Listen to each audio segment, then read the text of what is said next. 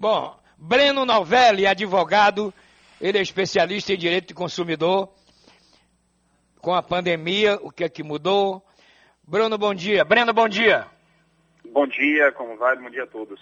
Tudo bem, Breno? Ô, Breno, o povo quer saber o seguinte: com a pandemia, o que é que mudou nos direitos do consumidor? Vamos lá. Bom, é, a pandemia ela teve uma grande repercussão ah, em várias esferas do direito e aqui tratando sobre o direito do consumidor, ah, a gente pode falar em algumas, alguns impactos muito grandes. Um dos impactos fortes foi na área de transportes aéreos, é, passagens aí de avião.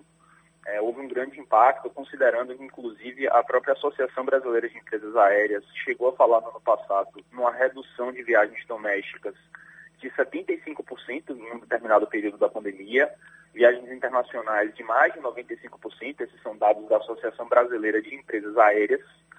É, um outro, uma outra vertente também muito forte de impacto dentro do direito do consumidor foi para o setor de eventos. A gente chegou também a verificar, e aí não são dados oficiais, mas dados extraoficiais, inclusive de eventos praticados por eles, de manifestações na área de casamentos, formaturas, e shows, etc., que continuam, inclusive, proibidos pelo poder público, chegaram a falar uma redução de mais também de 90%. É, em um determinado momento ficaram permitidos eventos aí bastante pequenos, né, cerca de 30 a 50 pessoas. É, e também a gente pode falar de instituições de ensino, né, que até hoje é, não estão podendo ter atividades presenciais, algumas instituições de ensino trabalhando pela modalidade telepresencial, por videoaulas, para crianças ainda menores, onde essa modalidade não é efetiva, o serviço não vem sendo prestado. Então, bom, talvez além do direito do trabalho, é, o próprio direito tributário, com vários tipos de parcelamento de tributos, o direito do trabalho com as medidas de suspensão do contrato de trabalho e redução de jornada, acho que o direito do consumidor foi um dos mais impactados aí por conta da pandemia. É, inclusive, na, quando você compra um pacote turístico, visitar museus, parques, né, áreas nobres da cidade, chegar lá não pode fazer nada disso, está tudo fechado. O que fazer esse consumidor? É, o problema, na verdade, já começa quando a pessoa não consegue de fato embarcar. Infelizmente, a gente sabe que as restrições que são alocadas em viagens internacionais e nas próprias viagens nacionais, é, eventualmente durante a pandemia, houve o fechamento de fronteiras de estados, então a pessoa realmente não poderia viajar. E, e aí já começaria o problema antes, né? na verdade, não conseguir chegar até o local.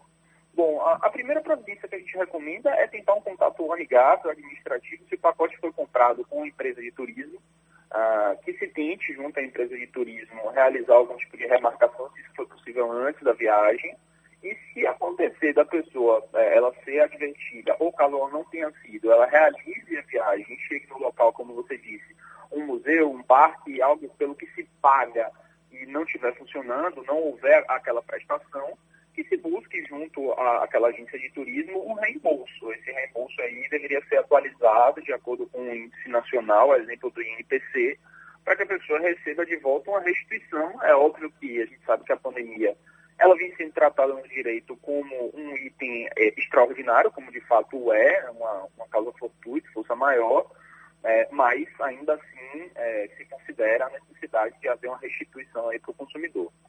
Ontem foi o Dia Mundial do Consumidor, não é isso? Domingo Exatamente. 15 de março. Exatamente. Isso.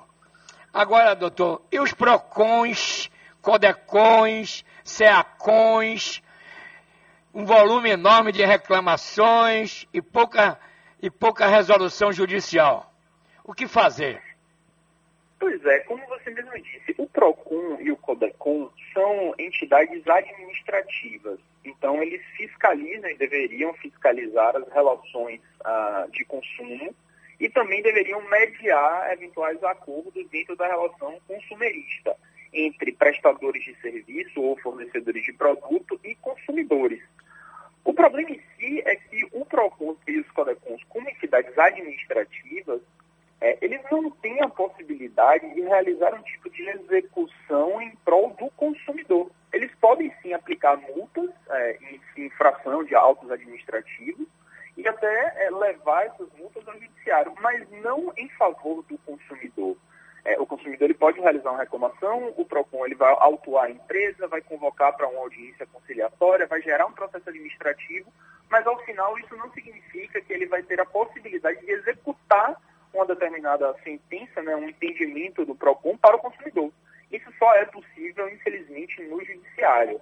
Então, o consumidor, para ter essa execução daquilo que ele vai efetivamente quer receber, ele precisa procurar o judiciário. Muito bem. Breno, nós temos mais dois minutos.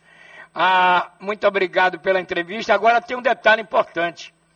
A judicialização fica por conta do consumidor prejudicado, é isso? Sim, sim, é verdade. A judicialização fica por conta do consumidor. Mas é importante dizer que a maioria, ou pelo menos uma grande parte das demandas na área de consumo, elas são demandas de valores abaixo de 40 salários mínimos. E abaixo de 40 salários mínimos é possível acessar a justiça através do juizado especial. É claro que ainda no juizado, as demandas onde a pessoa pode estar sozinha, elas vão até 20 salários mínimos. Mas hoje, com um salário mínimo de 20 de R$ 1.100, as demandas até 22 mil, a pessoa pode estar sozinha no juizado. Ela sequer precisaria de um advogado, embora, claro, eu como advogado recomende para que a pessoa tenha uma prestação judicial melhor, que ela seja orientada por um profissional técnico. Porém, também por compromisso ético, eu devo dizer que a pessoa sequer precisaria, em demandas até 22 mil reais, em juizados especiais. Então, ela pode demandar sozinha. Os juizados eles são equipados para isso, a pessoa é bem recebida, é lavrado um termo de queixa, ela dando toda a documentação, e esse processo ele vai seguir. Então, existe essa possibilidade. E em situações talvez um pouco maiores, caso a pessoa atenda aos requisitos, existe sim a boa prestação, a valorosa da Defensoria Pública, seja do Estado ou da União, em casos de consumo, normalmente do Estado. Então, a pessoa também pode procurar a Defensoria Pública do Estado, é que ela vai lhe assistir da melhor forma possível. Isso. Doutor Breno Novelli, obrigado aí pela entrevista. É, eu que agradeço, é importante que todos estejamos é, fiscalizando o cumprimento de todas as normas. Vocês aí da imprensa têm um, um grande papel nisso, é, pressionar para que todos os fornecedores de serviço, e prestadores e fornecedores de produto cumpram com todas as regras, as medidas provisórias que vêm sendo editadas, as leis na área de consumidor e é, de, de serviços aéreos, a 14034. É importante que a gente esteja sempre alerta para fazermos cumprir os nossos direitos. Foi um prazer, muito obrigado, até a próxima. Um grande abraço, doutor Breno Novelli.